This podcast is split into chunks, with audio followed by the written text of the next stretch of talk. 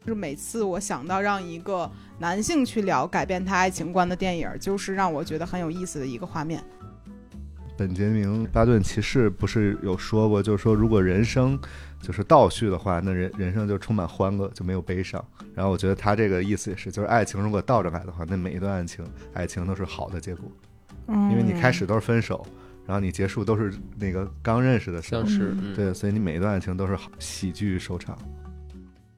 感觉梅勒斯的世界里有非常多纯爱片 段，嗯这些东西就是就是有绘声绘色的这种。其实你后来看的这些东西，你看的电影也好，文艺作品也好，嗯其实都是在找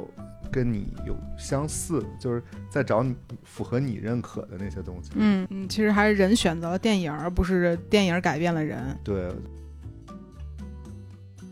你为什么想要去就是东医大学电影，也是因为这个原因是吗？嗯，其实没有，其实就是日本好去，就是。电影特别适合表达情绪，就是反正我这几年总感觉心里憋着一团火，就很气，然后我需要一些途径说出来，然后让别人看见。嗯嗯所以我觉得电影它也是一个好的方式。 ，Hello，欢迎来到百分之十 Radio，我是胡心树。我是帕洛马尔，今天呢，我们又请来了一位刚刚被裁的朋友。最近身边被裁员的朋友太多了，都是一个公司惹的祸。哎呀，你可别说了。今天我们欢迎梅勒斯老师再度做客我们的播客。大家好，我是无业游民梅勒斯。感觉梅勒斯老师每一次来的时候，都是刚好赶上他在减肥的期间，然后他的声音就会变得非常的低沉。嗯，今天还可以，今天还今天中午可以吃啥了？贝果，烤糊了的贝果。就等于没吃饭，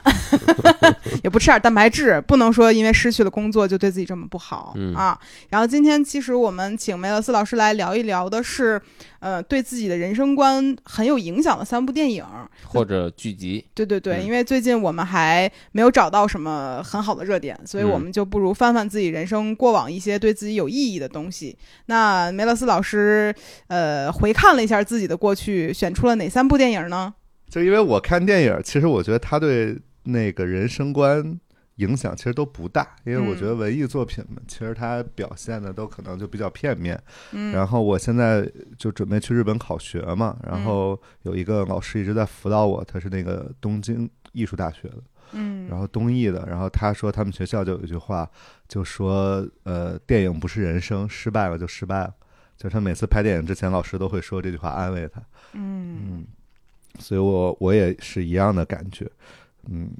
就是虽然话虽如此，但是每次我想到让一个男性去聊改变他爱情观的电影，就是让我觉得很有意思的一个画面，啊、是，就是爱情观嗯嗯就对没有，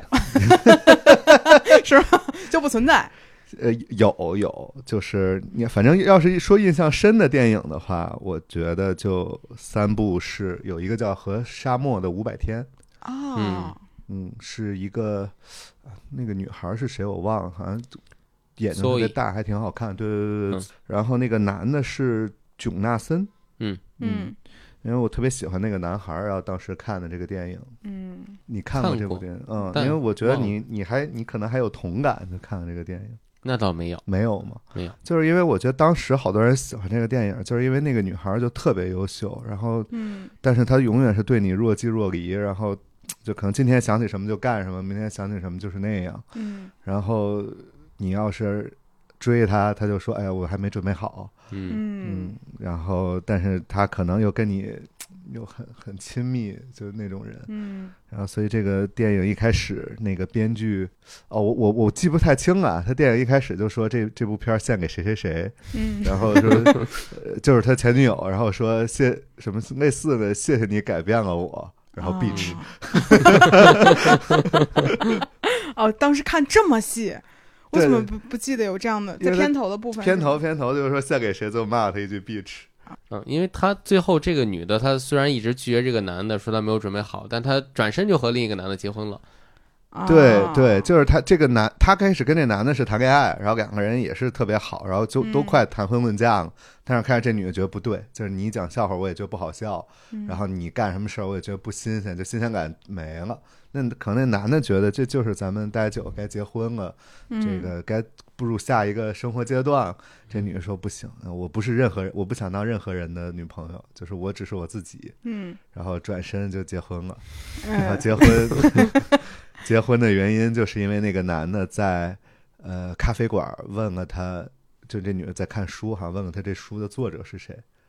这是结婚的原因吗？就是这两个人认识，就是这么认识的，哦然后这两个人就很快就结婚了。嗯，然后那个佐伊就是这女主角，就是天天说我不是任何人的女朋友，然后呃爱童话里的爱情都是骗人的，就是这种。嗯，然后就开始给男主角说说你不觉得这一切都是命中注定吗？啊就是说他他一定是在咖啡馆，他怎么就那么巧呢？在咖啡馆问我这本书，然后恰巧我就知道这个作者，我们俩就能聊在一起。他说这都是命中注定，所以你能够，它改变了你什么呢？就是其实有一阵儿你还是挺喜欢那种文艺女青年，然后、嗯但很多女那种女孩都是这样，然后就对你若即若离。然后总是说我没准备好，不想变成什么生活什么，但是他们一喜欢谁又喜欢的死去活来。然后他看完这个，然后其实我就觉得，就可能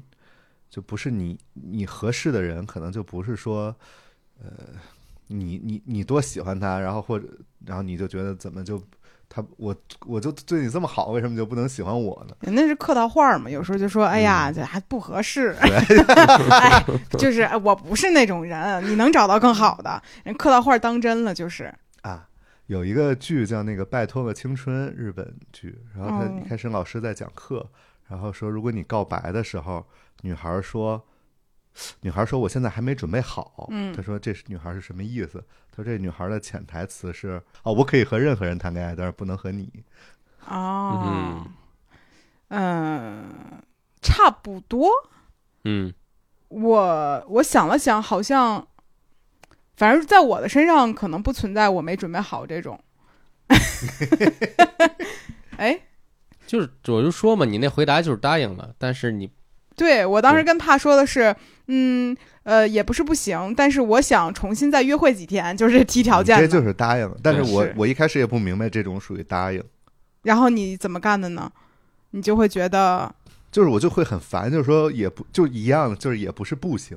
是行还是不行？哦，就是你得听一准话儿啊呗。得听准话。他这个就。就是就跟前两天咱们看《不止不休》，就是嗯那个张颂文在里面说，以后我不能拿实习生的态度来对待你了。在你眼中，这句话的意思是你不把我当实习生了，那我走了。啊， 人没有没有，我还没有那么傻。就是转正的意思。其实还是就有一些话不会说的那么明白。嗯，啊是是嗯，所以怕看过这部电影吗？看过，你当时的感受是，全片儿都呃记住了那句 “beach” 是吗？没有，我对那个 beach 是没什么记忆印象，但对这个电影印象也不是很大。这电影很早了吧，零零几年，对，很早。嗯，所以没有什么印象。那对你来讲，比如说印象很深的，或者就是对你爱情观有改变的的影视剧是什么呢？我原来说过，就是在博客里提到一嘴《新桥恋人》这个电影，嗯嗯，然后就是我对他印象特别深，就是那个流浪汉，他为了自己的爱情，就是呃藏藏起来了他喜欢的女孩的呃获救的方式，嗯嗯，比如说别人招张贴了一些海报什么的，他都全给撕掉了或者烧掉了，嗯嗯，就是表达了他他既疯狂又自私的爱情。嗯嗯，然后我认为这种爱情，它虽然很美，或者说当事人看起来很好，但其实并不可取。哦，你是反对他呀？ 不是反对它，对，我以为他听起来是确实非常美好，就是它非常热烈，非常的符合幻想，然后它充满了各种的，就是想象和现实去结合的那种样子。然后，但是会让我感觉到这种爱情，它奔向的就是死亡，它结尾也是这样子的。啊对，嗯因为我们俩在一块儿之后，怕给我放过《新桥恋人》，它其实是一个挺病态的一个爱情。嗯然后我已经记不清每一个画面了，但是有印象就是两个人喝多了躺天桥底下，然后还有在通道里什么放火什么之类的，反正就是很疯的一个恋爱的模式。然后所有的表达都非常的就是疯狂，而他俩本身也不是一个阶级的人，我记得。嗯，那个女主角应该是一个有钱人家的女儿，然后对那个流浪汉就住天桥底下的。对，但那个女孩就是她眼睛马上要盲了，所以她她就是就想在盲之前忘了要干嘛了，完成一个作品，还是去看某一个某一个某一幅画儿。嗯这个男的就帮她搞到了那个那个博物馆的钥匙。嗯嗯反正就是一个有一些扭曲，有一点就是崩溃的这样的一些爱情观念。嗯我以为你给我看是因为你很向往这种呢，你是很这种向，往啊，嗯， 是怎么回很事向儿往。他他热烈的时候非常热烈，但是他同样非常自私。啊？嗯所以你是带有批判性的眼光看的这个电影就是我向往，但又理性让我不要那么去做。啊？嗯其实这个有点像我之前就不是说过很多次，说我看就是被嫌弃松子的一生，嗯，就会有这种感觉。虽然说这个没有放到我今天的推荐列表里，但可以重新说一下。就是我看那部电影的时候，我看了大概七遍，然后前四五遍就是一定会哭，爆哭。我觉得嗯我就是他，嗯，我和他一样，我就是那种嗯取悦型人格。嗯，然后我随着年龄增长，我发现我根本不是取悦型人格， 我根本不在乎你别你人。取悦谁了？ 我就我以为我在乎，其实我嗯根本就不在乎。然后到第六遍的时候，我已经觉得有一点儿就是乏味，就这个故事让你会觉得这个人很惨，但他带着很多就是活该的成分在里面。不是说、不是说他不好，但是他很多结果是有一定他自己身上原因造成的。然后到第七遍的时候，我就已经会就是比较开心的看待这个事儿，因为我发现我和这个主角里面就松子这个人一点关系都没有，我根本就嗯不是这种人，所以他其实是一面镜子，然后把我就是。在爱情里面的形象一遍一遍的反射给我的时候，我发现哦，我认清我自己根本不是那样的一个人，嗯，所以这个其实是我曾经也追求那样变态的那种感觉。它里面说过一句话，就是松子说，呃，那个男的打她也比不跟他在一起强。你们记得有这句话吗？我记不得，嗯，就是他说过这样一句话，然后我当时就觉得，爱情这就是 就是陪伴很重要。我现在想，我是不是有病？ 那可能是你变了，对，但是你很难说那个时刻的我和现在的我哪个就该是我。嗯，但它确实是，就是我说的镜子嘛，它就照的一个每一个时刻的我是不一样的，嗯嗯嗯，算是一个自省的一个东西。就哪天我觉得我在爱情上想不通了，我打回来看看，就这种。嗯，嗯嗯，那还有吗？还有就应该好多人都喜欢，就《情书》，嗯，嗯，嗯，前一阵儿还上映，哭的稀里哗啦，就是嗯我嗯，就是就日式好多这个爱情电影，我觉得特别属于那种老少皆宜，就我爸也爱看。然后那个，我觉得你你那种叛逆期什么中学生非主流那些，他们也爱看。嗯，你那阵儿什么就会抄你们的话，在你 QQ 空间里什么的。那不就是我 吗？我是基本上都是，还是火星文版的。对，就是他们都爱看。那就我觉得就是因为其实就是中国人吃这一套，就吃这个东亚这一套东西。嗯，嗯因为就我是感觉整个就是东亚的环境里面，对于爱的表达都还挺收着的。对，挺收着的。嗯，像他那么变态的少，也也有也有。对，但是大家都还嗯挺纯爱的，在年嗯轻的时候。对，就纯爱的比较多。嗯然后那部片儿不是讲暗恋的嘛？然后因为我去日本的时候，我就觉得“暗恋”这个词特别有意思。就是老师他就问你，他说嗯你你们都是什么多大谈恋爱啊什么的。然后你好多人说大学，有人还说还没谈过，他就觉得很奇怪。他说怎么会呢？嗯，你怎么会就这么晚，或者你怎么会没谈恋爱呢？然后你再一问他，他就说我小学就谈过，呃，我小学就有恋爱过。然后初恋，他说初恋什么时候？他说我小学。嗯，然后说对象是谁，他就说对象也不是谁谁谁，但是其实这人就不他他不认识，就不认识他，啊，就是他们会把那种暗恋当成一次恋爱。单向的也都算。对啊，就是我我付出了嘛，我付出感情了，凭什么不算？他们就是这种状态，就是我付出感情，哦然后我真喜欢你，嗯，然后当然这一般是认识的人啊，一般不是不认识的，但是可能嗯对方压根儿就不知道你喜欢他，但是他们觉得这也是这就是一段恋爱，因为我我付出爱情了，嗯嗯，就我只是没要求回报而已，那不是说不要求回报的爱情是最无私的吗？就我就没要求回报呀，我就连回馈的感情都不需要，我就是嗯自己喜欢，但梅勒斯真的是那种看这种电影很容易哭的人。对对我看着会哭，我看就着会哭前段时间是梅勒斯在群里问说，问我有没有看这部电影，说初恋啊，对，啊，呃看那粉个雪剧，呃不是不是粉雪， 脑子里都是粉雪，净雪净雪啊净雪，然后就说就是哭了，嗯然后还看另外一个突花然束般恋爱也哭，啊，我然也后突哭了然想起一些也哭，我也哭嗯，就花束般恋爱就是戳中我们当时那种文艺青年的点。对，其实我觉得他都是那种情书的一个变体，就这些电影。 嗯它传递的都是那种遗憾呢、就嗯抓不住啊，然后又没没办法的那种感情。但是嗯就是突然想起一些，这个名字就特别不好，就特别不适合情侣一块儿看。就是你看的时候，你要做好，如果你哭的话，如果你看这个片哭，你要做好情侣问你，就是说你突然想起谁 了，啊，你突然想起哪 一那部些？电影的名字叫《突然想起一些》是吧？对，突然哦，呃，稍微想起一些，感觉还比《突然想起一些》更刻 意。稍 稍微想起一些，就是它那个词，它这个名字就特别戳我。嗯，就是你感觉我就是你们两个人很多年的恋爱，然后特别深刻的恋爱，但是我说的好像轻描淡写，就是我对这个恋爱的回忆，就是我稍微想起了一点儿，哦就其就很真实嘛。其实你也是，如果你有前一段恋爱，你可能会在某一些特定的场景说，嗯哎，这好像我想起那件事儿，哦就是你嗯会是一个片段性的一点儿一点儿，但是你这个演出来，我觉得特别难受戳。但我没有看过这部电影，我想知道他怎么去呈现的。他稍微想起一些呢，他他其实就是演一个人爱情的一些片段，但是他的方法挺好，他是倒叙，他是从嗯第一天是，呃，是从两个人分手之后了，就是已经很多年之后，两个人嗯都已经互相没什么联系，嗯然后可能在一些场景开始触景生生情，嗯然后演了这个画面，然后开始，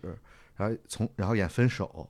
然后演分手前的那种争吵，然后演热恋，然后演相识，就他倒着演。哦呃倒也，然后最后最后结果就是，呃，又回到最开始，就是这女的出去抽根烟，看着外面夜色，突然，呃然后她老公也冲来陪陪着她，然后她突然想起来，她又想起来一些画面什么，嗯就是很淡。嗯，然后因为那个返老还童，叫嗯什么本杰明嗯，巴顿骑士，巴顿骑士不是有说过，就是说如果人生就是倒叙的话，那人人生就充满欢乐，就没有悲伤。就是嗯人生倒着来的话，然后我觉得他这个意思也是，就是爱情如果倒着来的话，那每一段爱情爱情都是好的结果，因因为你开嗯始都是分手，然后你结束都是那个刚认识的时候像，是嗯对，所以你每一段爱情都是好也那个喜剧收场。嗯。啊，感觉梅勒斯在纯爱电影上面真的就是 就是虽然我平常就是说我完全不受他们影响，但是我看了就会哭，然后 看了就会有所感悟。嗯，因为我我其实现在会觉得我已婚之后这些东西已经没有办法触动我了，但是我是在哦我在那个房间自己看的那个花束般的恋爱，对吧？嗯然后我前面就会哭，就会抹眼泪，然后嗯还自己自拍了一张，我自己大滴大滴眼泪流下来。但你要想一个人哭完之后自己会自拍的时候，应该就不是很悲 伤。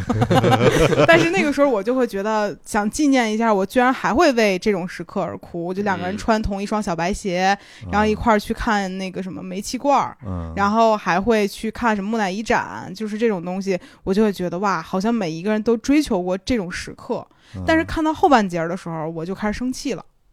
就是因为嗯你后面就不哭，反正煽情的地方你不哭。后面我就会有点生气，因为他们两个人会有一个人是那个女生吧，她选择不去工作。然后嗯当然没有什么问题，嗯但是她男朋友去工作，他们两个的争吵就是互相不理解对方为什么选择这种生活嘛。嗯，嗯，然后我就会生气一点，就是两个人不能好好沟通一下 嘛，就是 就就到到了我觉得不应该这样，就是如果相爱应该去沟通，我就有点儿跌了，我就想教他俩了。嗯，然后我就觉得这部分其实就我我其实已经不太适合再去带入那个身份里了，嗯，嗯那我我就都还好，我也不是特别追求那个他们说那种嗯，缘缘分那种合拍，但是我看到后来就是他们两个分，就是就是再遇见，就听耳机的那个地方呃，不是，就是他他他他挥手招手、哦，招手的那一点，就两个人其实没看见，呃就没嗯看对方嘛，但是都背着招手那一点，我就特别戳。哦，那个我也有戳到嗯，怕没看过那一幕，其实就是结尾的时候，两个嗯人他们最后招手都是没回头，就抬了一下手，然后那个人也抬一下手，这样，然后整个画面给的都是背影，然后我觉得啊，一段逝去的爱情就会这然种后，还有一个就是他们分手的时候，就是其实是搬东西还是干什么？这个我没有印象了，就是他那个那个他们分手时候，但还住一起，因为还没找到，还没搬完东西还是怎嗯么回事？然后两个人就突然开始一起看电视，然后开始聊天儿，然后特嗯开心。然后这这一段儿我也觉得特别戳，就反而他嗯们关系特别好，但是已经不是恋人的那种关系。嗯，嗯感觉梅勒斯的世界里有非常多纯爱片段，嗯 这些东西就是就是有绘声绘色的这种， 嗯，而且我我就觉得看这种的时候，最开始我会疯狂带入自己，现在我就有点站到爱情保卫战那种观察员的身份 了。我觉得这个是岁月带给我不好的部分。嗯嗯，，那那怕还有什么就是你觉得比较好的吗？影视剧，接下来就是剧集了吧？嗯，嗯，我其实觉得《摩登家庭》特别好。就是确你实所有的就都没有受东亚电影的影响，看的都是白人电影是吧？ 啊，我看的日本电影真的特别少，嗯，我嗯我跟梅勒斯的列表里都是，嗯基本上都是很多日本的我呀，是都有，我是我都我有。推荐《摩登家庭》的原因，就是因为它不是一个东亚的东西，它就是给我们东亚家庭长大的人都上了一课，就是什么是爱，嗯什么爱是怎么包容的，爱是怎么去支持对方的。我觉得嗯这些对我来说非常重要，而且它陪伴了我大概非常久嘛，嗯它陪伴了十一年嗯啊、啊，然后它就是一个你，比如和家里发生矛盾，或者和和情侣之间吵架的时候，它都是一个非常好的一个修复的作用。嗯，嗯嗯我我也很爱看《摩登家庭》，但是我就是最喜欢的剧，其实就是你要说对我爱情观影响最大的，其实就是这个剧，就叫《好汉两个半》。嗯那个就是他主演那个人叫查理金，嗯然后就是那种好莱坞著名的就是垃圾男、渣男，就是他家暴，然后吸毒，然后天天、也不叫嫖吧，就反正天天约，然后换各种女孩儿，然后出轨也好，有女朋友的时候出轨，大部分时候就他就没有女朋友，嗯然后酗酒，就是这么一个人，然后嗯他就是有今儿没名儿，就是那种人，然后演什么也觉得他也不适合演。后来他们就给他弄了一部剧，就是你在这剧里演你自己，然后他就在《好汉两个半》里就是演他的，就是每天都换，呃，换这个呃床伴吧，就嗯算。然后他里面说还说一些台词，就比如说他说，呃，我有我有，他有一个女佣，他说我有人给我做做家务，嗯然后他又天天约嘛，他又说我我又有稳定的性生活，那为什么要结婚？我要女我要妻子干嘛？就嗯然后里面有大量的这种政治不正确的男权的话，永远不要告诉女人女人比他们知道的要多，嗯，嗯，反正就之类之类的。那然后这个启发你的点是，我绝不能成为这样的男人。 没有，其实就他他这样不对啊，他这这这这这个人不不不不不太好的家暴什么，但是他很真实。其实我觉得有在很长一段时间，我还特别追求这种浪子形象，就是跟他有关系，成功了吗？ 呃，成功一部分吧。成功在内心想象当成功中。主要你下下不去手 打人，对吧？然后没有说这 个，不是，然后就是因为她是真的，我今天睡了这个女孩儿，然后我明天睡别的女孩儿，就是我就挥手进来，招手即去的那种感觉。嗯，然后其实我觉得一般人，哪怕是男孩儿也也不行，就是你要是约了女孩儿，你第二天就说我不联系她了，你走，我想换一个，嗯，就就好像很难。其实这还真不是谁都能做到的。所以说，嗯其实你向往过这种浪子形态的自己，但尝试过也做的不好。我就是那种拿拿得起放不下，嗯，嗯，就不愧是个巨蟹座男的。 就当当然，刚才那一段我们并不是说，嗯，觉得他对，我们应该批判梅勒斯这种人，哎， 这样才是我们的政治但是正他确。他这个剧做的很有趣，就真真特别嗯逗。然后大家都那阵儿看《生活大爆炸》的时候，我就是看《好像两个半》，嗯然后我觉得特别好玩。嗯，但是我我感觉我因为我写下来的一个对我爱情观影响很大的叫《爱情三部曲》，嗯但不是大家知道的那个《爱情三部曲》。但是爱在三部爱在曲，三部曲，哦，是 对不起，对不起，是叶念琛的《爱情三部曲》，然后嗯，是一个香港导演，但你俩好像都没看过是吧？没嗯没看过。哦没看过。他的这三部曲分别叫《我的最爱》《婚前示爱》和《十分爱》，他就是主演都是那两个人，方力申和邓丽欣，他俩在现实生活中本来就是一对情侣。然后他这个三部曲每一部电影的结尾最后三分钟一定会强反转，呃，当然他这种强反转就是举个例子，比如说。我我忘了是哪一部电影，大概意思就是，呃，两个人比如说谈恋爱，然后他俩吵架了，吵完架之后，呃，有一方喝多了，然后出去，呃，一不小心约了个炮，然后呃回来之后就特别悔恨，觉得自己对不起自己这段感情，毕竟还没有分手还是怎么样。然后就是两个人开始挽回，你就从画面上看，两个人都是在非常认真的挽回这段感情，两个人是真心的爱彼此，然后最后复合了，破镜重圆了，然后最后。画面，俩人刚拥抱完回房间，各自给当时约炮人又发了一条信息，就是这种突然间最后告诉你爱情根本就不美好，然后他每一部剧都会有一个反转，然后呃，当然他那个反转的点，前面两部我觉得就还挺好，到第三部的时候就有点那种狗尾续貂的感觉了。刻意的是。对，但是第一部当时看完之后，我就觉得哇哦， 原所来以，所以你追求的爱情其实是有反转的没，有没有，不是，他其实就是给了我一种说，可能你看起来再呃真善美的感情，它背后可能都不是你想中的那么嗯，嗯你现实系，你喜欢比较现实的，，对。就是当时这部电影，我印象中好像是我在大理干什么，就是干私活的时候，有一个呃青旅里的人推荐我看的，嗯然后那个时候我就会觉得这个东西本身就被包裹着一些就是文艺色彩。嗯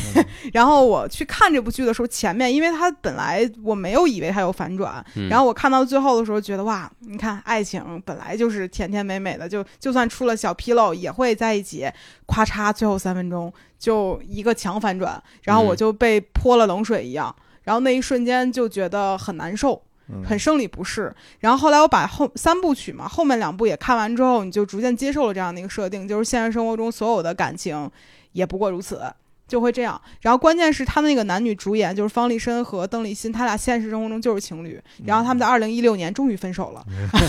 他俩终于分手那一天，就是有一种。就是感觉剧就影视剧和现实就连到一起了，嗯因为他三部剧两个人都是主演，嗯，嗯，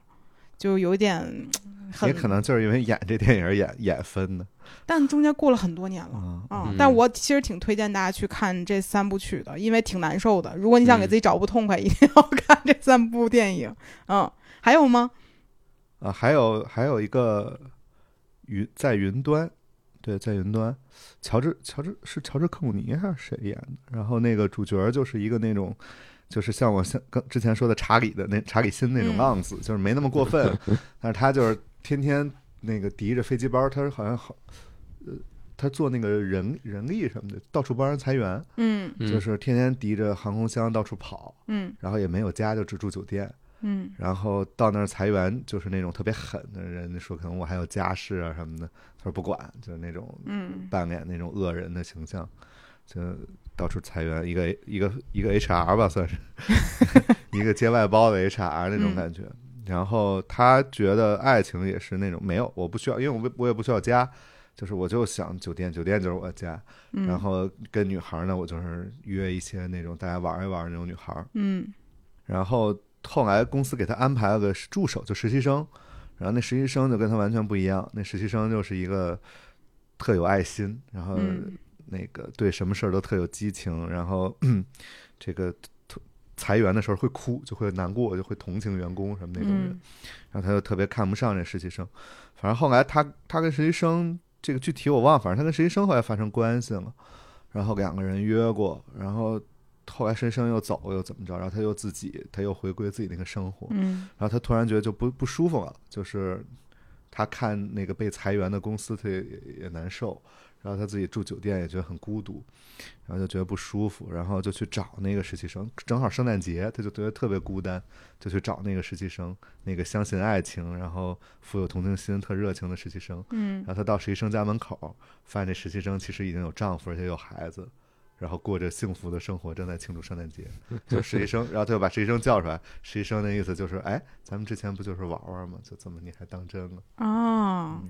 哦，这个其实会比我想象中的好一些。嗯我你也好喜欢，你就喜欢这种反转 ？是吗不是，我很怕就是最后说他俩就好又好了，然后发现一切都、啊那会是正正经的爱情故事。对嗯，就会让人觉得，但大部分事实就是现实生活根本都不是那样的。嗯然后你一旦就美化的故事看太多了之后，你就会觉得这些东西还是真点儿好，嗯看点儿嗯让人醒醒的东西。嗯是嗯，那我最喜欢还是日式的这种，就嗯是想说他又不说，嗯，不直着说的那种感情，我觉得特别戳。但就感觉梅勒斯喜欢的，就说对他爱情观有影响的，和他自己所追求的是刚好相反的。一般 情况嗯下，是是，对，据我们所知，嗯梅勒斯是那种一旦生活产生动荡就会哭的那 种人， 但是他却追求那种啊，我要浪子，我要洒脱，然后抬得起放得下。但实际上，你我觉得这个可能就是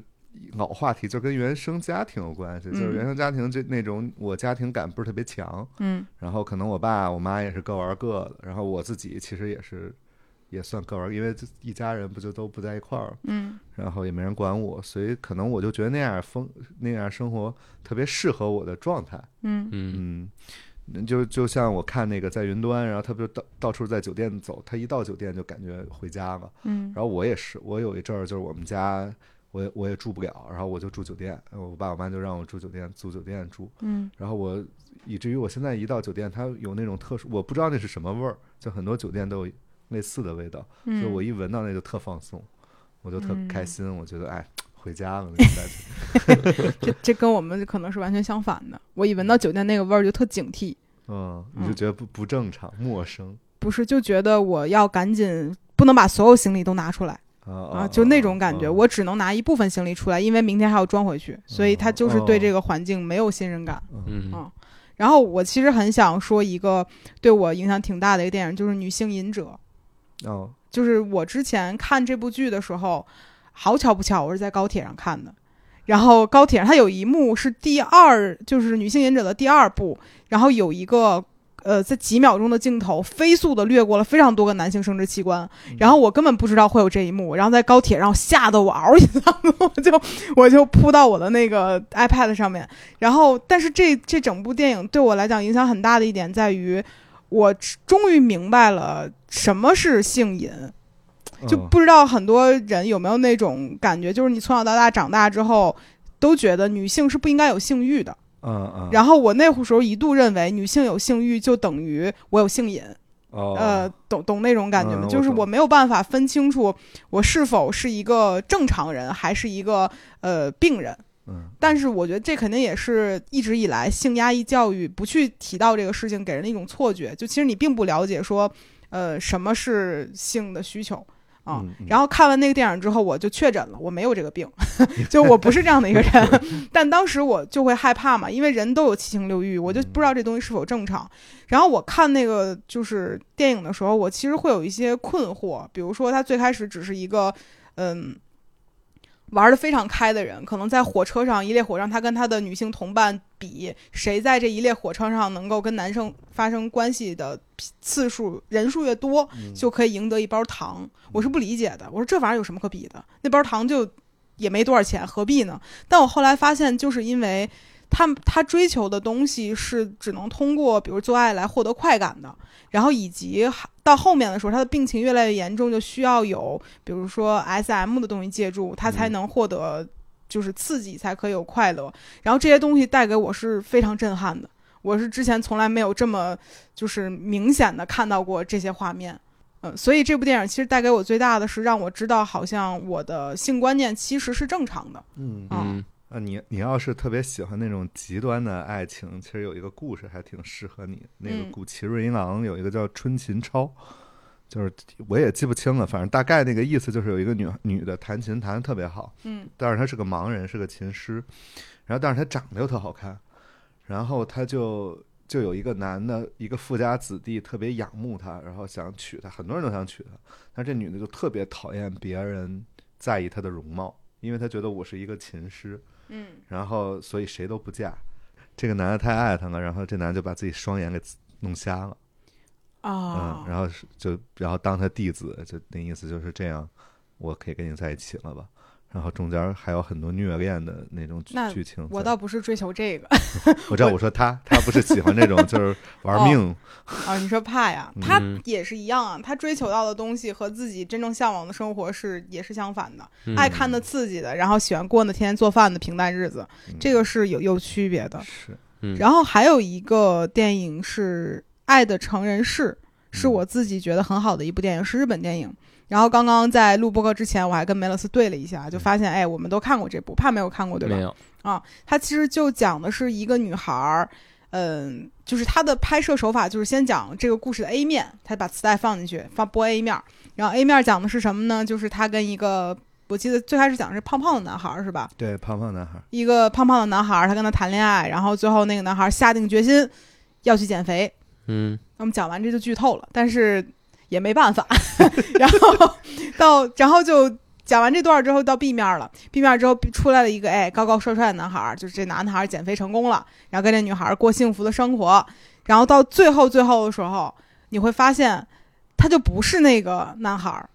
他不是那个胖胖男孩儿减肥成功了，是那女孩儿同时跟两个男孩儿在谈恋爱，嗯哦只不过给他俩起了同样的一个名字，防止会叫错。比如一接电话，我说哎帕洛马尔，然后我说跟另外一个男孩谈恋爱，就跟人说我以后管你叫帕洛马尔吧， 就这个意思。嗯然后所以其实到最后，相当于是就是女孩还是跟那个长得比较帅的男孩谈恋爱了，那个胖胖的男孩什么都没有获得。嗯啊这个还是个渣男渣女的小技巧，实用小技巧，嗯，就是要是给这个自己养的这个鱼记太多了，记不住名字，就就都给他们起一个外号，都叫宝宝。对，就不会出问题。对，所以但那里面起名叫什么？阿 酱。嗯忘忘了，反正他呃忘忘阿酱是那个那个女孩的名字，那个哦演员的名字叫阿酱。哦，反正给他俩起了同一个名字，一打电话就叫这个名儿，然后无论如何都不会错。对，他就是一个轨迹叙事的那种东西。对，嗯但关键就是当时我还正好是，呃，我记得多少年前啊，反正挺早的，我还在为自己的身材所苦恼，就是还在减肥。啊然后我看前半段，尤其是突然间瘦了。特别励志。哎，对我说，你看，我就知道，只有瘦了才可以获得幸福。然后到最后干，胖子横 胖，受伤了永远是就胖就子。很难受。 所以这个电影还给我留下的印象很深，而且也是因为这个电影，包括那个时候《告白》那部电影也很火嗯，啊你就爱是你爱看的这都是一个人拍的，就告白和被嫌弃的松子一生。嗯，嗯，然后他们都是那种分段叙事，就是讲一个人的视角切一讲一部分，一个人讲一部分。然后我觉得这种电影好啊，好让我能清楚的知道每一个人是怎么回事儿。啊嗯对，所以就那会儿觉得这种叙事方式就还挺挺好的。嗯但是它改变我的就是，哎，说白了就是胖不胖、瘦不瘦这个事儿和搞对象没关系，还是跟人有关系。嗯反正我是每一个电影看完之后都自省。他最后没找那个胖子，也不是因为那人胖吧？是不是？跟那个没有关系，就是那个嗯女孩儿好像就是喜欢养鱼，哦所以她，我记得最后好像是两个人都在一个广场上拿玫瑰花来找她，然后最后那俩人两个男的遇见了，我当时还就第一反应没有反应过来，为什么这两个人怎么过去的我和现在我还能遇 见？后来发现哦，压根儿就不是一个人，啊，对。一开始感觉这女孩还挺想找一个稳定人的，对就感觉是那个男的有问题。对嗯对所以就就还让我挺意外的，嗯。嗯，就就这几个这几部电影都让我觉得还挺，说白了，好像爱情电影我都爱看点那刺激的。 嗯，对、嗯你还有啥呀？怕还有就是还是推荐《无耻之徒》，是我哦最喜欢的美剧之一。嗯嗯，就我太喜欢 Frank 了。我我特别看不下去，因为那个无耻之徒的那个他们他他他们爹是谁？ Frank 嗯，那太像我妈了，就太像我妈了， 就是性转版的我妈，所以我就完全看不下去，气死！就每次看都都气死，我就会带入我是他孩子，然后我就气死。嗯嗯，你怎么能这样呢？什么我们辛辛苦苦怎么着？嗯，所以感觉自己喜欢的东西一定可大部分情况下和自己生活是没有关系的，你才会喜欢它。对如果贴的贼近，你就会觉得这东西让你产生了厌恶可感。能代入感太强就不嗯行。我觉得如果我是一个白人老头儿，然后我有一个三十岁的娇妻，然后有一有一个同性恋儿子，嗯，我看《摩登家庭》我会觉得超级无聊，哎对不就啊不都这样吗？是吧吗？？对，但是我看《闲人马大姐》的时候，就会带着我是马大姐的身 份，对，会有。嗯，啊，你们不会吗？你们不看《我闲人马大姐》吗我不？看《闲人马我大姐》我看我肯定看闲你人马带入大的是大庆的身份姐我吗？谁谁都没带入 过，我就会带入《闲人马大姐但我就是我小时候看《闲人马大姐》的时候，我不会觉得马大姐特可爱、特好玩儿。我啊小时候就真觉得她烦，》，是吗？对，因为我自己也不会代入自己是马大姐，我只会代入自己是被她管闲事儿那个人，嗯，啊我觉得很烦。但我为什么会带入呢？北因为京你北京人嘛，对，北京女的嘛，哦啊，嗯，那除了爱情观，有没有前提一些对你人生改变有一点点大的？有吗？有我觉得梅勒斯说挺对的，就是这种东西很难改变你人生的。对，我觉得目前改变我人生最大的可能是《大侦探皮卡丘》，因为《大侦探皮卡丘》是我跟帕看的第一部电影，哦，我们俩是从约会期间，相当于临近临近，我刚我才觉得它更像是一个代表了咱俩关系开始转变的一个东西，就是对所以我们俩还那天说呢，在新家里要挂电视海报，要挂一个大侦探皮卡丘，还挺让人意外的。我正好前两天看见一个话，但是我记不清这话什么怎么具体怎么说呢？嗯但是大概意思就是，其实你后来看的这些东西，你看的电影也好，文艺作品也好，嗯其实都是在找跟你有相似，就是在找你符合你认可的那些东西，嗯而不是说你看了它之后你被它改变。嗯大部分可都是你觉得这个适合你，这个你认和你认知一样的去看。嗯嗯，就没有很少有那种翻天覆地对你造成什么改变的那种东西。嗯嗯，其实还是人选择了电影，而不是电影改变了人。对，我觉得你要非要说，其实就是日本的那些片儿跟你说一一件事，就是这这这些东西不见得最后结局有好的结局才是美，就不嗯管什么片儿，爱情片儿嗯或者什么，他可能他们传达这个思想，我觉得特别好，就是以至于我后来也这么认可，就是这个事儿可能呃留一点遗憾，物哀嘛，就是留一点遗憾，其实这是东西最美，我比较喜欢他们这种审美。那你为什么想要去就是东医大学电影，也是因为这个原因是吗？嗯，其实没有，其实就是日本好去， 就要学哦突然学就现实起来了就。学电影最好的地方肯定是法国呀这些地方，嗯，然后但是你本身又喜欢日本电影，然后日本相对来说好去，因为我会日语嘛，嗯法语什么要从头学，那个这个岁数太难了，可能学日语还好好简单一点。对，但我的嗯意思是你为什么要学电影呢？你啊为本什么科是学电学影啥的哦，我本科学日语，啊？那你为啥要我学电影呢？我，但是我高考的时候，其实我是考艺考的，我是想考北电的，但啊，嗯、然后考北电之后就被就就被刷下来了。嗯就是考北电的时候，他都找人，当时不是说你得找人才行吗？然后我那届好像特别难考，因为我那届取消导演系了，没有导哦演，只有编导。我说那我就去考编导，然后所以就等于是以前考编导的人和考导演的人都考考一个，嗯，就考一嗯个科，然后就说你最后得找人，找人主要是看你面试，然后面试就让帮你过嘛。嗯然后在之前，他说之前那个考试随便考考就行了，就不用找人。然后说行，然后就去考，然后初试就笔试让写作文儿，然后他让写的是给你三个关键词：父亲、单车和我，是让让你写一篇这个文章出来。然后我当时可能想的就比较多，我写了一个意识流小说，然后就是说父亲送了我一个这个单车，嗯，但是，但是这个自行车就是骑自行车这个过程，我觉得特别像是一种性暗示嘛。然后，所以我就说父亲骑自行车，呃然后我父亲有一个这个比我大一岁的女朋友，嗯然后我这个骑自行车的时候，我就每次都能想到父亲女朋友，然后我骑自行车就会有一种快感，就像是我反抗父权，然后践踏了我父亲尊严什么的。这是你十八岁时候写的是吧？嗯对 对，然后就被刷下来了。呃该，然后 也正大好概能想到为什么。正好我有一个朋友也去考，然后我就问，他就进了嘛，进了之后我就说你写的什么呀？他说我写的是我爸骑自行车每天送我上下学。你知道那是十八岁人应该写的东西 吧？哎，你你现在能意识到这个事儿的问题在哪儿吗？但是当时你不知道，你就想说我我想闪耀你，我想让你们都都记住我，啊你们得我知道我牛逼，就当时是抱着那个目的去考。嗯嗯嗯，这没考上，没考上之后，所以就一直有，就还其实对电影因为比较喜欢嘛，就一直有这个想干这事儿的冲动。嗯尤其是情，我觉得电影特别适合表达情绪，就是很，比如我，反正我这几年总感觉心里憋着一团火，就很气，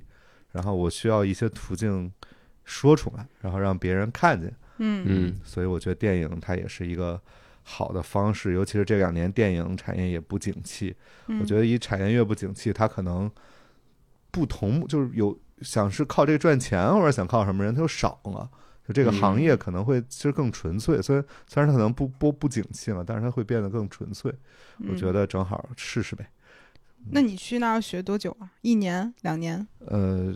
我去那儿，我我至少得花三年，就是有一年我是要考试，就嗯明年、明年去那儿，呃七七八月份考试吧，呃九十月份考试吧，嗯考完试之后再上两年，就三年嘛。嗯嗯，三年出来就是，我跟他们说已经做好烤串儿，没事儿干就去串烧店打工的烤串儿准备。你很嗯很可能没有工作做，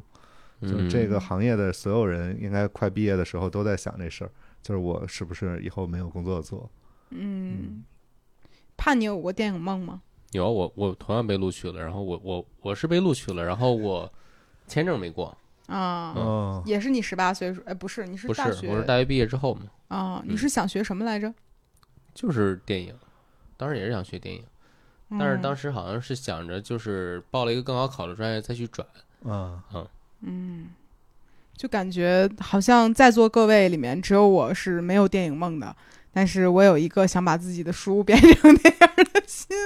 哎呀，说起来真惭愧。但我一直都觉得电影这个东西是太宏大的一个嗯你真你真想拍你那本书吗？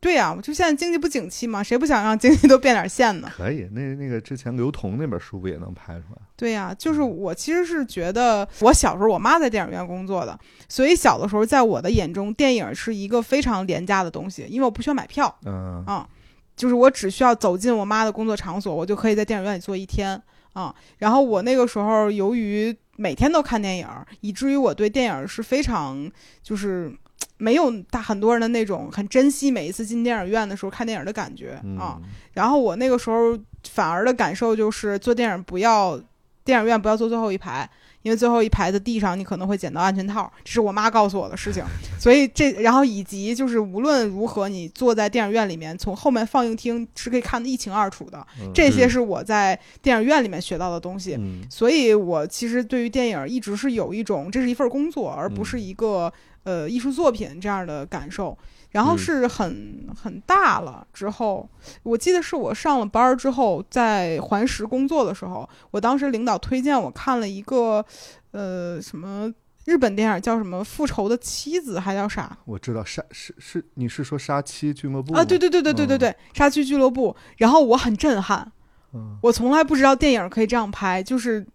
太有病了，这个东西它就没有一个地儿它是符合常理的，你嗯记得吧？记得我记得，对，就是一个人把反复杀掉自己妻子，妻子反复活，然后另外一个人爸爸想当鸟就飞起来了，然后最后一个人跳楼的时候，他爸当鸟把人驮走了，就嗯整个事儿都是哪儿不挨啊着哪儿的，我就觉得哦，原来可以讲这样的故事。嗯所以对我来讲，感觉电影完全变了一个东西。因为后来我妈也不在电影院工作了，她退休了，然后我就突然发现电影是一个这么贵的东西。然后你要是拍一个视频，都需要呃写个脚本儿、拍摄这那的，电影的成本太高了。所以我嗯一下对电影这东西有了敬畏之心，就变成了我只敢远看它，我都不敢有这方面的想法的这样的一个感觉。嗯。嗯但就感是觉电影的不景气确实和文艺电影它的呃市场是相反的。嗯嗯嗯其实原来六七十年代那时候苏联电影特别牛逼嘛，就好多特别导牛逼的导演，他们拍出来的东西和现在的电影完全是两个东西。嗯就嗯就是你市场景不景气，其实文艺片儿都还那样。嗯嗯，他他也不可能赚赚着钱嘛，对吧？嗯就本来就看的人也没这么多，嗯。然后就拍呗。那如果有机会的话，你学完电影之后，你最想最想完成的第一个属于自己的电影是什么故事呢？爸爸骑单车 给你买啊不是不是不是我我不我其实后来就很可能就是那件事儿对我有影响，我后来就很讨厌难懂的故事，我就我嗯特别喜欢让大家都能看懂的故事，就是因为你表达不见得没有必要非得就是让大家看不懂，你叫表达嘛，对吧？嗯就是你让大家都懂情绪能传递过去就行。那所以你第一个想去拍的电影是什么呢？等你学成归来之后，有两个，就是这这种这个都是我想，如果有机会可以拍短片的，一个嗯是，哎要讲那个故事嘛，你可以讲个大概是个事儿，你讲太细了就被人抄走了。那倒没事儿，那倒没事儿，就是就是 一个故事，就是呃，一个和尚坐在庙里，然后他把这个他徒弟们都叫来，嗯他说我预感到我这个可能两个月之后我就要圆寂了。嗯因为高僧不都是能预判到自己死期的嘛，所以他觉得他也不舒服，然后他觉得我一我一定也是那种高僧，就是因为嗯我也预判到死期。徒弟们一开始很难过，但是呢又很兴奋，因为证明我们师傅是那种高得道高僧嘛，嗯就把这事儿宣扬在整个这个附近镇子上、村子里都宣扬出去了。然后附近的老百姓也都知道这事儿啊，我们这个寺出一个高僧，然后他下两个月之后要圆寂，大家都在准备这个葬礼。但是在那个圆寂当天，这个这个大师突然觉得自己身体变好了，就是他发现自己以前要死那事儿是个错觉，嗯嗯然后 他，然后主要说的就是他这阵儿的那种局促啊，然后他那阵儿心里的尴尬，然后他不知道怎么办。但是，然后他的徒弟也开始着急了，因为已经到了那个他要死的时候了，也没看但出他他有嗯还什活么迹着。象。对，然后老百姓也开始窃窃私语了。嗯，然后这时候他的爱徒，他最喜欢那个徒弟就敲门进去了，把他然后弄死了。就没有写把他弄死，是他看到我小说里是这么写的，那个嗯电影要改，就是他这个徒弟手手背后背着刀嘛，然然后，他一开始他看不见，但是他看那背后那个刀那个刀光了，光亮了。嗯他说那个我，然后我写的就是他觉得这个光他熟悉，这是佛光，然后就结束。然后这是一个想拍成那种比较讽刺，就是你拍的话跟小说的叙事就不太一样，但嗯应该也是那种比较就是可能像是什么大佛普拉斯那种，嗯就是比较讽刺的一个片。然后还有一个就是前一段时间我写的，呃，跟我生活比较像的一个片儿，就是我在日本的时候看樱花。嗯，然后当时我特别想跟一起看樱花这个女朋友分手，因为她太有生命力，就是她太积极了。然后我是一个比较消极的人嘛，我觉得嗯待不到一块儿去，然后就想跟她趁她看跟她看樱花的时候，把分手的这个事这个事儿告诉她。然后一开始都没找到机会提，嗯、我跟她找她，她看了一个夜樱，她想看那那个花园里那株夜樱，就是垂呃呃不不垂樱，就是垂下去的那种樱花。然后我开始就回忆我小时候的事儿。我小时候的时候，呃，我妈就经常带我去一个公园看垂樱，嗯但是她去的主要原因是因为那公园有很多那种坏小子，然后坏小子就会跟我妈这个勾勾搭搭，嗯然后我妈就每天都去，然后我就可能在附近玩儿，然后我妈就呃跟那个坏小子玩儿，然后是可能后来那个坏小子就越来越少，就我妈就跟其中一个坏小子关系特别好，嗯然后经常是我自己在樱花树下，然后我妈就跟这个坏小子失踪了，就是这种剧情。然后再后来，我妈就失踪了，就是我妈就跟我爸离婚了，嗯然后我也没再再也没见着她。然后我再一问我爸什么，我妈去哪儿，我爸就会说你妈死了。但是这是气话，我知道这是气话，嗯但是当时还是总做噩梦，就是我总梦见我妈自杀了，然后就是我妈自杀之后舌头吐的老长的那种嗯场景，做噩梦。然后我妈活着的时候，在带着我在樱花树下的时候，她又特别爱说一句话，就好想死啊，因为大家都在玩，她那个年纪人都在玩，但是她是一个妈妈了，她就得带着孩子，嗯他就不能玩儿，所以他就总会很丧气的说好想死。然后我那个特别积极的女朋友呢，跟我去了在在这个看樱花的时候，呃，在一片山丘上，然后出现一个特别浪漫的场景，就是一阵风刮过，那个所有的樱花花瓣都飞起来了。嗯然后嗯这时候有一个喝醉了酒的大爷就握住我俩的手，然后跟我说：“你一定要善待你女朋友，然后不然我饶不了你。”就是那种感觉。嗯然后其实是很浪漫的场景，旁边还有人起哄什么的。但是我看见那个大爷的状态，然后他手上的那些泥，他不是抓着我的手了吗？嗯我看他手上那些泥，我就感觉，如果我真的跟这女孩在一起，我以后就变会变成这大爷，就是会嗯陷入一个嗯朝九晚五啊，然后打一份工啊，然后养老婆，然后变老，然后就变成这样一个状态，我就特别讨厌他，就觉得很恶心，就嗯觉得一点儿也不浪漫。然后在下山的时候，我的这个女朋友就因为刚才的事儿一直耿耿于怀，就她很丢脸，她觉得很不好意思，嗯然后他就突然说喊了一句“好想死啊”，然后我的我就正好就想起我妈了，嗯然后正好这个时候我们眼前就出现了我们要找的那株呃垂樱，就一直嗯没找着那株垂樱，但是我们下山的时候找到，然后我就看见垂樱飘散的那个樱花枝，然后我就想起我梦里我母亲那个自杀的时候上吊的时候那个舌头，嗯，嗯，就是这么一个故事。 就感觉梅勒斯的故事具象到不行，就我讲太细了，因为我这个没有没有，想的比较多。对，是好的意思，就是因为我自己去尝试写东西，比如写故事，因为我不会写故事，我只会嗯写情绪。然后我尝试去写故事的时候，就会发现我没有那么多想象力，就我很嗯多东西一定要基于现实才能去编，但嗯是我的现实就是没有这些事儿。对我也是，我也是基于现实。这个故事里有百分之八十是真的，除了我妈自呃，除了我妈离婚以外，他们呃也其实也离婚，对， 除了我妈消失以外，嗯其实这这个这个大部分事儿是真的，所以嗯它只是呃可能时间线呀、呃人的身份啊，你给它错乱一下， 然嗯后加一点，就比如说垂樱，我当然最后也没看见垂樱，但是我那个连看樱花那那个山都是有的，嗯嗯然后那个大爷也是真的，就是啊，对，就是真的是大爷上去的时候跟我说过这个话，但是我真的是特别恶心。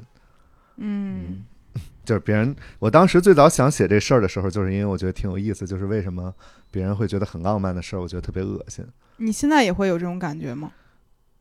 现在也也会，就是我特别讨厌秀恩爱，什么鸡皮疙瘩都会出起出来他得多讨厌咱俩呀！啊！不，哎，别人秀跟我没关系，就是你嗯不要说我，一说我就会觉得特尴尬。嗯，嗯，所以就是你对于浪漫是很很过敏，或者说很抵触的一个状态。不是，就是，嗯，没啊，就你看日式浪漫那种东西是可以的，但是你别别发生在你身上，也可以发生在我身， 我觉得是不不应该介入有第三者介入，就别嗯别人在嗯看，别人在看我会不舒服，嗯，就是我自己可以做，但是我不喜欢别人看，然后所以你这事儿要是要借助别人才能完成的那种浪漫，我特别讨厌。嗯，或者他可能遇到一件浪漫的事儿，自己想这事儿很浪漫，他在自己琢磨这事儿没事儿，对嗯对，但是一对旦别人给他讲这个事儿，我觉得你这事儿特浪漫，对就不我行我就难受嗯。嗯，啊当然，你对你的另一半儿说啊，我觉得你做这事儿，我觉得特浪漫，那没事儿。嗯，但是如果再有第三个人，我就觉得很难受，就尴尬。明白。其实最开始我跟帕在一起的时候，因为我是一名博主，然后嗯我其实会记录一些恋爱日常，嗯他就很难受。然后我最开始不能理解他为什么难受，就是我啊说这事儿就就你你你看你是我对象吧，然后咱俩就幸福吧，咱俩说出去有什么不对的呢？然后他就很别扭，对吧？嗯你那会儿感觉是，我记你咋说来着？你就觉得没必要给别人看，啊对，这是不是嗯一直直男一个也不也不也是不是啊也嗯也不不是，就是我后面慢慢能理解，就是为什么没必要给别人看。然后我当时那么想给别人看的点，好像就是因为我没有获得过这样的感受，所以我觉得得让别人看看我现在过多好，以及咱靠这赚钱， 这个是就真诚。但是到现在为止，我就会逐渐觉得有一些东西是没有办法给别人看的，你没有办法把你生活中真实的幸福完全给别人，除非演一遍，但你演一遍它就是不真实的。嗯然后你怎嗯么可能在幸福发生的当时，正好每一个镜头都有三脚架架着呢？嗯嗯就不太可能。然后我后来意识到别人的幸福演绎的成分很大的时候，我就就 peace 了很多，嗯那嗯就不给别人看呗，你不用非得给别人看呀。就嗯就后面有这种感觉，嗯嗯。然后我是觉得很好奇的一点就是，所以在你就感觉你的想象力是极度丰富的，然后你能够把所有的事儿，就是可能发生了一，想象五，写出来十，就有非常多大的丰富的想象。那你现在也不上班了，你每天的生活是如何去捕捉和就是记录这些东西的呢？之前攒了很多东西，然后现在就泡咖啡馆嘛， 在在嗯咖啡馆写、写小说，嗯，前田咖啡。 因为去前田咖啡是因为之前我就觉得它那个环境特别好，然后它嗯会给你一个自己是个这个中产阶级的那种嗯感觉。然后还有我朋友正好说，他老板好像是他学长了，怎么回事儿？嗯啊然后好像是他在日本也有嘛，他等于是京都开过来的一个连锁店，嗯然后我就去，但是，呃，是以前没觉得什么，有工作的时候没觉得什么，然后现在没工作一去，发现他一杯咖啡要八九十块钱，好家伙，然后一份儿 蛋包饭要七十七那十多吧，很贵现在是啊！现在七十多，嗯，而且70这多个感觉，就算从日元换算过来也很贵啊。感他觉日本肯定没这么贵，对，嗯，然后所以我觉得没工作的时候真的是花我我以前嗯以前就很不懂，就是为什么没工作的人他也存了很多钱，然后他为什么总感觉很拮据，就总要算我每天花多少钱。嗯我现在没工作，我自己就懂了，就是因为你看钱在减少的那个感觉，你就很慌。嗯嗯，就是以前你花一百就花一百嘛，无所谓。然后现在你一百喝个咖啡，那你有限的总资资产里就永远少了这一百块钱。嗯，嗯，这这道理我感觉我活下来的时候就懂。我我不懂，我是这最近才懂的。就就是我经常在，比如说我花了一笔钱，嗯嗯、比如说那天我跟帕买了滑雪的装备，是在嗯打折的时候买的，可能这些东西如果平时买要比这个总价贵三倍，其实便宜了很多，相当于打了三折嘛。嗯然后我会非常焦虑，我说我又花钱了，你能安慰我一下吗？然后他就会想他的办法来安慰我，嗯说，首先这笔钱你早晚要花，其次，你已经打了三折花这个钱了，没有比花这个钱更合适的时候。其次，你的书拿到稿费了，那其实这个钱就是你就反正就是以各种各样的方式去去安抚我的情我绪。听起来像我在 PUA 他，就是嗯，其实也不是，就是我知道这笔钱我要花，嗯，但是是我一想到钱花出去我就难受。嗯，嗯是。现在我每天早上吃的，呃，要么就吃面包嘛，然后要么就嗯吃玉米，都是那种直播间买 的，然后一买好买吃很吗多，不好吃，但是能吃，就是够够吃就行了。然后嗯晚饭什么就从就基本就吃沙县，嗯，嗯，因为吃吃轻食什么其实有点太贵了，嗯然后我就吃其实吃沙县，其实那个钱肯定是存的是够的，但是就是害怕，就是那这个现在要是点一份太贵的饭，就会有罪恶感。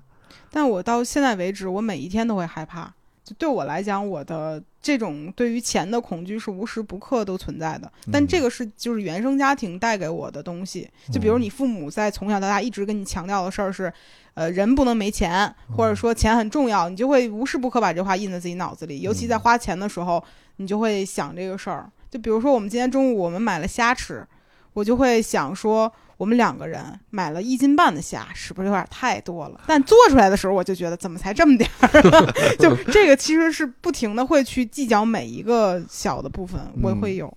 我天，我要是没有工作了，你我要得啥没有样工作，啊？你会很严重，这个焦虑应该会特别严重。我会，嗯，嗯我现在就觉得特别严重，因为以前你每天去上班的时候，嗯你今天摸一天鱼都没关系，就是你觉得我摸一天鱼，反正我今天上班，然后我这一一天的工资我是到手的。嗯然后你现在，如果你摸一天鱼，你什么都不干，你摸一天鱼，你就觉得那就是就是浪费了一天。嗯，嗯，你不今今天说我玩一天游戏，你就觉得我靠，那你就浪费了一天，因为你一天没有任何收入，然后你也没有任何这叫什么成长，嗯，然后你就是纯粹浪费一天，然后就会特别焦虑，然后就希望每天都有事儿干，然后每天都有事儿干又会很烦，就想我靠，我为什么没工作了，比我工作还忙？嗯，嗯，他跟春生是一模一样的感觉，嗯是吗？他现在每天的事儿排的巨忙， 嗯、也是这样。是，我就就是我我我每次我快辞职的时候都想，我想哇，我没工作之后我要干嘛？幸福，幸福。后来发现根本也就也还行吧，但是就根本不是想那样。怕你有没有发现身你身边的任何一个人，除了你以外都很焦虑。 你发现这个事儿了吗？ 我没工作我也焦虑，但不是一个量级的，你发现了吗？就是对我来讲，我的这根绳儿从来就没有松过，嗯，但可能对你来讲，哎，今儿有点难受，紧一下， 然后又松 了。就你不会为这个事儿而太焦虑，嗯，你有一个非常大的心脏和我喜欢 Frank 嘛，对嗯我，我经常会因为一个，比如前段时间我焦虑的事儿就是我们的新家，然后我买了一个柜子，那个那面墙是两米九八的宽度，然后我那个柜子是按一米二算的，哎，可丁可卯的塞进去，结果后来发现它是一米三 六。也就是说，在那面墙上有十二厘你米嗯要，塞一些东西不是，它会就是塞不进去，哦，你多对，哦哦就是本来这面墙如果按一米二算是可丁可卯的塞在这个长度下的，啊后来我发现不是一米三，不是一米，嗯但这我个看了一眼，我说把柜子放左边儿，哎，解决了，那你那你焦虑了多久？因为这我我那天晚上没有太睡好，就是嗯我那当天晚上就是我我总觉得哎不对呀、我怎么总觉得这个，因为你肉眼见到这个东西的时候，你会发现哎它好像比我想象中要宽，嗯嗯然后我一搜，我操，不是那个数，然后比我想象中多了十六厘米，对，十六厘米。然后我就突然间就是意识到，说这个一面墙是放不下我那些东西的。嗯，我说这可怎么办呀？我就突然间觉得天塌了。我对我刚要说，我也会这样，就世界完蛋了。对啊，我说这别过了。 我还会发脾，我爸也这样，就会发脾气，然后还会埋怨别人，就说我我量的时候，你当时怎么没告诉我呀？然后什 么？我能理解。然后我那天睡觉之前，我想，我操这，然后我这一宿，我就脑子里不停的码，就是在在梦里玩华容道，嗯这个柜子挪这边，那个柜子往挪那边，有几种方案，我就开始想。然后一宿就是睡了，但是你的深度睡眠时间特别短。嗯，嗯哦是我知道，然后等我睡醒了之后，我终于憋不住了，我说怕。我出家里出了个大事儿， 遇到了一个问题，就是给他讲完之后，他就说啊，那你挪那边去不得了吗？ 然后我就觉得，我说不是这样的，就是原本不是这样的。嗯那现在方案是什么？就挪到一块儿去了。 但是问题是，原本不是这样的，他就觉得这事儿有什么可焦虑的？你换一下不得了嗯那吗？我跟你一样，我对跟你一样，我妈跟她一样。这是你们巨蟹座的劣势。我妈跟我说话，你看聊天记录最常说的话两个，一个是“车到山前必有 路”，一个是“塞翁失马，焉知非福 也像也像我妈说 的，就是我跟我妈说我干嘛，我妈说别太累了，我干嘛都是别太累了。她觉得我干的所有事儿都特辛苦，嗯，然后也别太焦虑。但是我真的就是这些这些事儿，简直是”。天大的事对儿。我妈也是，然后会跟你说：“嗨，想这么多干嘛？过一天算一天啊，什么的，是，就但类我似的。我不嗯行。但是我发现我们这种人旁边得配一个像怕这没种这人么焦虑的是吧？对，不然就没头了。这没个事儿俩人一块儿埋怨对方，也不是埋怨，就是我需要一个斩钉截铁的解决方案。就这人告诉我这样指定行，嗯我就觉得嘖他都这么说了，那肯定是有招儿。嗯，不管这事儿最后怎么样，但是我需要一个定心丸儿，我自己嗯给自己吃不下去这个定心丸儿。嗯，咱是怎么从电影梦聊到就是现在这么聊柴米油盐聊的事到儿的？然后哎，不是哦，说我最近写作嘛，然后焦虑，嗯，嗯但他这种我都懂啊。嗯，嗯，关键就比如说我的编辑催我稿，你过去多久了，他也不管我要了，我当这事儿没有不存在。但因为我现在还有别的工作，我就可以告诉自己，是因为我太忙了，嗯但其实并不是， 就是可能有些东西他就是想不到很好的，我嗯就放在那儿，然后就没办法，就是自己骗自己吧。就对我来说就凡尔赛，就是我多想有个编辑来催我稿啊， 说哎你这稿我给你出我了可以 催你，不是，但他不是这种，他就是可能隔一个月问问你怎么样了，但是怎么样呢？我没有想法想写的东西怎么样呢？他他一堆想法，但有啊，他我有啊，你看我怎么样？ 出版不了，但有有一些区别嘛， 就嗯比如说，在梅勒斯的眼中，他认为文学是作品；我眼中，可能文学是我能够补贴家用的。嗯大对兵式文学嘛，对啊，我我其实嗯对自己的文学素养没有那么高的要求与期待，嗯我就是觉得，如果我可以靠自己的这一部分小天赋再换点饭吃，我就足够了。嗯所以一旦我把它当成产品去去经营的时候，它就和文学毫无关联了。也不是非得有关联，但是我就我就想没有我都不需要赚钱， 能能能让我吹牛逼出来个书什么的，吹牛逼就行， 赚钱不重要。但你可以在电影上面努努力啊，你这样是一个更复杂的我我觉得吧，作品还是不要给电影行业把自己的电影行业这个未来抱太大预期，不然嗯很容易失望。就是是人生规划，我基本都没规而划。而且书都出不了，其实放到电影上其实更难。对，就是我只是想，嗯，因为你在学校的时候还是可以拍短片、拍长片嘛，嗯也就是靠这个机会抓紧 把想觉得非得想拍的就先拍出来，嗯，然后之后有没有机会，我觉得你得默认没机会，然后再说。嗯，嗯，这样是能够缓解焦虑的很好办法。嗯，当这个事儿不会发生，它发生就是惊喜；没发生，你不会痛苦。但如果你期待这东西会发生，你就只有痛苦了。嗯嗯本来就是我就是想去日本躺躺平的，就是我只是想去一个保底学校，嗯，嗯，有一个学校叫数字好莱坞，正规学校，正规学校，但是它就叫这个名字，然后就很好考，因为嗯一个顶级的那种日本的这个电影院校考一次试，嗯然后普通的呢就考两次试，嗯数字好莱坞一年考九次试，就是有九次机哦会去申请它，就是一个，但是好像说专业还可以，就是他专业教的很好。嗯，只是学校的可能那个地位不高。可然能因为后它叫数字好莱坞吧。对，然后但是现在你因为我找个人辅导嘛，那他们可能也是也也也要赚钱，然后也劝你就是要不要冲冲好学校试一下。我嗯现在试一下，然后压力就更大。然后他们让你冲，就最好的学校，呃，就是东艺，东艺的嗯那个编剧课就是那个《花束般恋爱》的编剧在教在哦教，嗯，然后电影课是黑泽清什么，以前还有北野武什么就在教，嗯都是这嗯种。嗯但是就特难受， 就是我本来想的是，我就是去那儿混混日子，然后就完事儿了。然后他给你讲的就是，这嗯其实跟老板 PUA 员工其实有点像，他也给你画饼，然后就跟你说你在那儿，呃，拍两短一长、三短一长都是学校给你出钱，啊，嗯，怎么怎么样说很多，你今天录完这播客已经给你抬到那儿了，对，你这已经把 你的刚才要拍的故事都说出来，你不拍出来就不合适了。他嗯事儿都已经撂到这份儿上了，我觉得去都去了，钱都花了，你肯定得往高了努努啊。对，但是其实这行你说他什么名校毕业和普通学校毕业，他差距也不大，可能就是人脉的差距还是比较我觉得在在国内的话，可能是投资人的差距。对有可能嗯对。他对，其其实实，还是混圈子嘛，嗯，嗯嗯，我是觉得有希望啊，咱们期待一下子吧。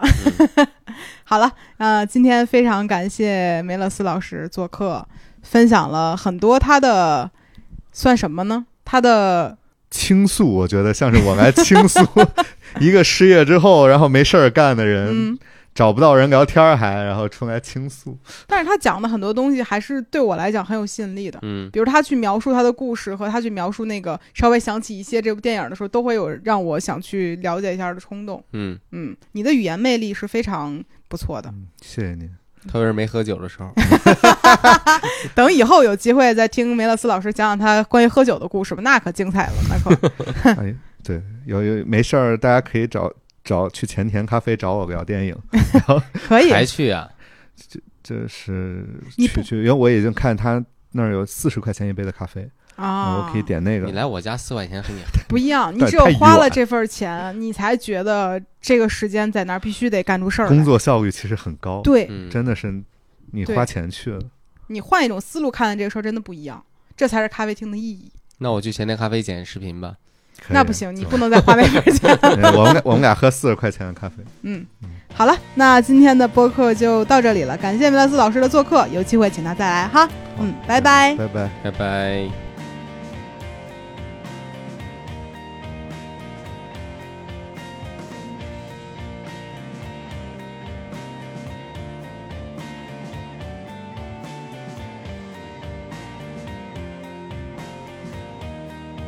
「それとね